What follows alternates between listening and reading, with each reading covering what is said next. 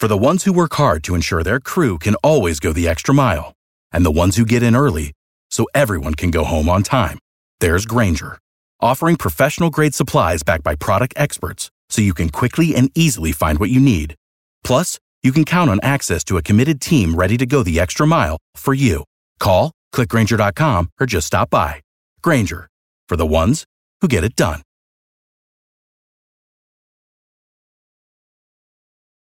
Every team, every topic, everywhere. This is Believe. Y ahora, nos abrochamos el cinturón, ponemos la primera velocidad, pisamos el acelerador y comienza el programa. Tal amigos Ricardo, su servidor? Estamos aquí en Garage Latino como lo hacemos todas las semanas. Recuerden, eh, comenten con sus amigos, pueden bajar los ah, podcasts de Garage Latino a través de Spotify. Hoy tengo el placer de estar nuevamente con Hugo Escaglia de Elanes en Laguna Niguel y también con nuestro amigo David Logi desde México en Autos and Gear. Algo que ha pasado en estos últimos días que realmente a mí me, me da un poco que pensar. Cuanto más noticias escucho, más confundido estoy qué es lo que va a pasar en este futuro cuando hay una tormenta de nieve, una tormenta tan fría como lo que ocurrió prácticamente en toda la parte del norte de no solamente Estados Unidos, sino de Europa. Cuando se presentan estas tormentas, ¿qué pasa con los autos eléctricos? David.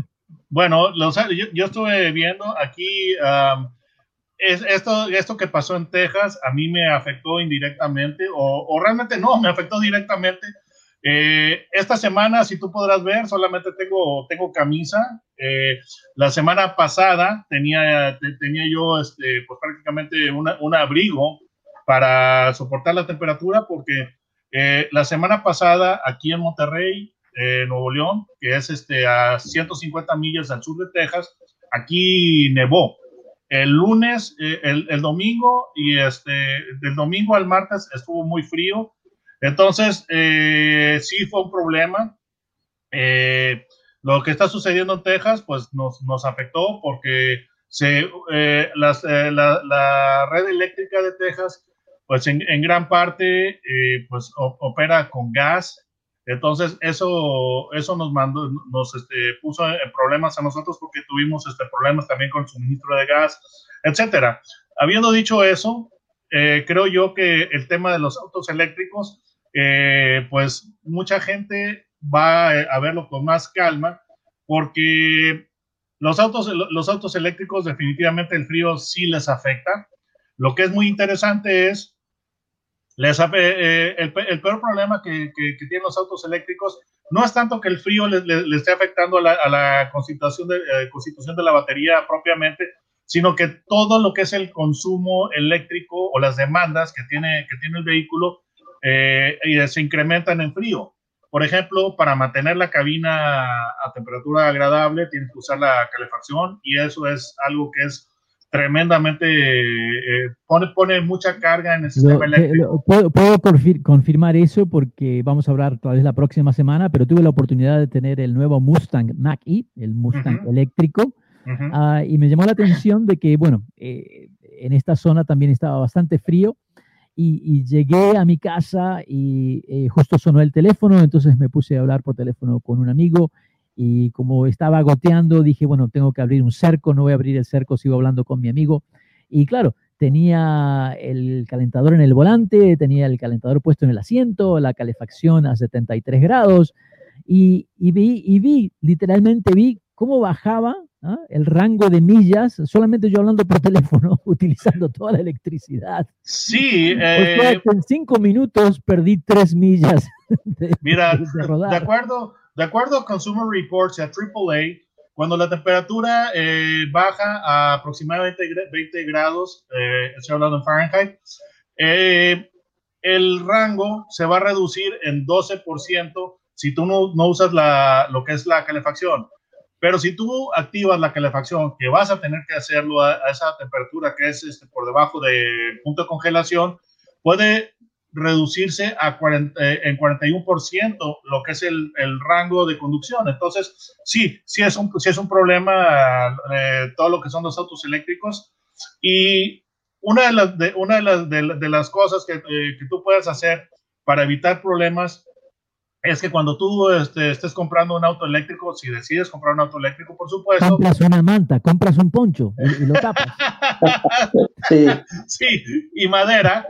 Entonces, tienes que considerar muy, muy cuidadosamente qué distancia vas a, vas a conducir diariamente en eh, tu commute y comprar un vehículo que tenga el doble de rango eh, de, con respecto a, tu, a tu commute para que no tengas eh, problemas de que te puedas quedar sin, sin, sin, batería, de que de hecho creo que a ti te pasó, eh, creo que cuando tú conduciste el, eh, el, el Mustang Mach-E, vi tus historias que el charge point no estaba funcionando, creo. Sí, y también este, me llama la atención de que si tú buscas cargadores dentro de, la computadora del auto, ¿verdad? O en el teléfono, dices, bueno, el cargador más cercano, y si quieres una carga más rápida, entonces buscas dónde hay DC Charge. Pero cuando vas a este cargador, no se han puesto de acuerdo en la conexión. Entonces, algunos cargadores no se conectan con ciertos automóviles. Entonces, tienes que combinar qué tipo de enchufe tú tienes en el auto con el tipo de cargador que está en tu zona.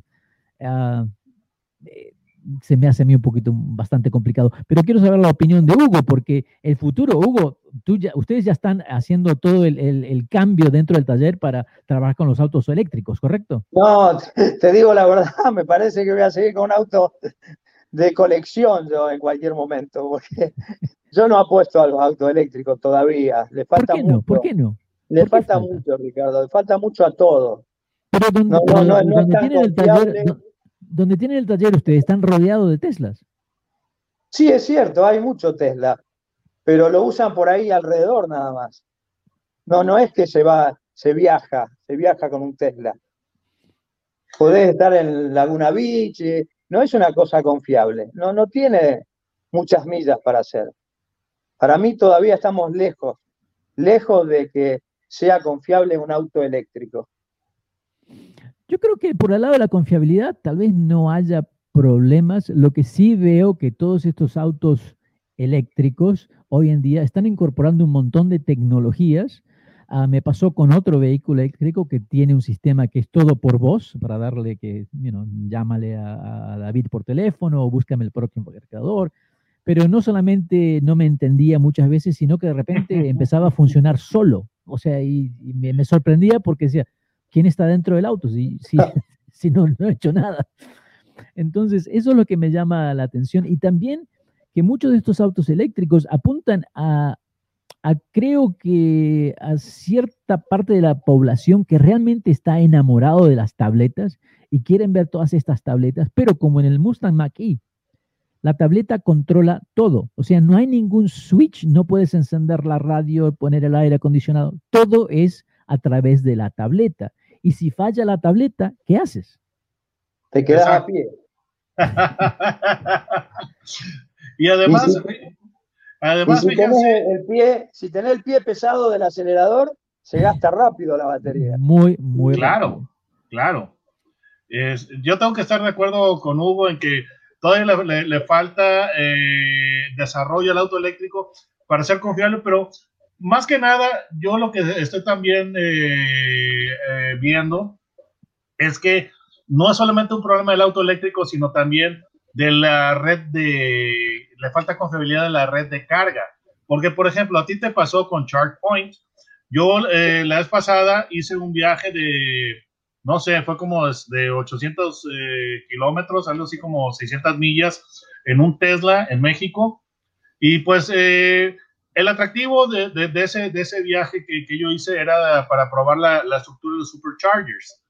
Entonces, todo puede parecer muy bien, pero el, el, pequeño problema es que si hay algún, algún problema con el cargador, eso es, eso es un problema y es, estás frito.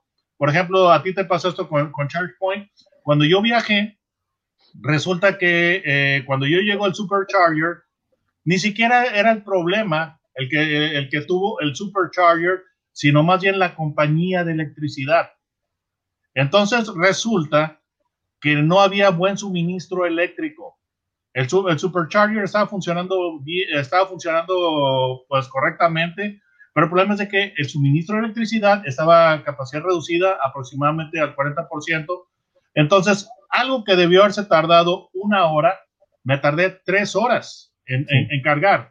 Entonces, estoy de acuerdo con Hugo, la confiabilidad es un, es un problema aún. Eh, la infraestructura, a mí lo que me llamó la atención es en un cargador de Electrify America. Ah, bueno, ya por mi edad no tengo que preocuparme por tener hijos, eh, pero creo si hubiera sido un hombre joven hubiera quedado ya esterilizado porque esa máquina de la manera que emitía radiaciones, yo dije, no puede ser, parecía que iba a explotar cuando la puse en, la carga al máximo, de la manera que zumbaba y vibraba todo, dije, bueno, esto en cualquier momento es una bomba. y si hubiera cinco o seis autos juntos, pues, ¿cómo habría que medir la, radiación que está emitiendo esto? Porque creo que puede ser dañina. Eh, sí, dime, David. Otro, otro detalle, por ejemplo, que yo observé, digo, ustedes entenderán, yo vivo en México, eh, es la falta de, cultura, la falta de respeto de, de, la demás población con respecto a los cargadores. Porque, por ejemplo, Tesla pues, instituyó o instaló superchargers en diferentes eh, restaurantes, estaciones de, servicio, etcétera, ¿no? Entonces, cuando yo llego a cargar el Tesla, Resulta que había eh, un eh, Nissan Versa estacionado enfrente del cargador y enseguida había una, Ranger. Y yo decía, la última vez que yo, que, yo revisé, el Nissan Versa no era eléctrico. Pero, sin embargo, pero el problema es de que la gente se estaciona enfrente de los cargadores, entonces dices, oye, pues yo quiero cargar mi auto, pero pues resulta que, que tengo este Volkswagen, este bocho, ahí estacionado en, el, en, el, cargador eléctrico y, y les mandaré después algunas fotografías donde tú ves cargadores eléctricos y hay Volkswagens, Beetles o bochos estacionados enfrente de ellos. Entonces dices, la gente no respeta. ¿eh? Esos son de, los, eh, de las peculiaridades de los ah, autos eléctricos. Eh, casualmente, también, justamente hoy tuve una conversación con José Muñoz de, Hyundai. Oh, wow. y, hablábamos de este millón de autos eléctricos que van a, a rodar en, por parte de Hyundai en el año 2025, o sea, dentro de exactamente cinco años va a haber un millón de autos eléctricos Hyundai. Si sumamos eso a los miles de autos de otras marcas, en cinco años vamos a tener la infraestructura para poder lidiar con todos estos autos, para que todos puedan cargar al mismo tiempo. Eh, no sé, tengo una gran pregunta porque eh, no sé realmente si en este tan corto plazo podemos crear una infraestructura y, y más, esto de las tormentas, la duda, yo tengo la duda, ¿esto fue realmente una cosa natural o la tormenta fue creada por el hombre? Porque sabemos muy bien que la manipulación de, de, la atmósfera, la manipulación del tiempo, es una de las mejores armas en existencia hoy en día que tienen las potencias para poder controlar a su enemigo. Pero eso será un tema muy interesante para la próxima. En el próximo segmento vamos a hacer un gran salto porque quiero que hablamos de Lamborghini dónde está hoy y cuáles han sido los mejores autos de Lamborghini. Yo, esto sí que es algo que le gusta a Huescaglia. Estamos en, en Garage Latino, bajen la, el, el podcast a través de Spotify. Ya regresamos. Gracias por participar con nosotros. Garage Latino sale al aire por la cadena nacional Believe Network. Visita la página garagelatino.com, dale un like a Facebook de Garage Latino y envía tus comentarios. Garage Latino está disponible en iHeartRadio, TuneIn, Stitcher, iTunes, Luminary y por supuesto Spotify. Así que baja el podcast y compártelo con tus amigos. Hasta la próxima. Thank you for listening to Believe. You can show support to your host by subscribing to the show and giving us a five-star rating on your preferred platform. Check us out at Believe.com and search for B L E A V on YouTube.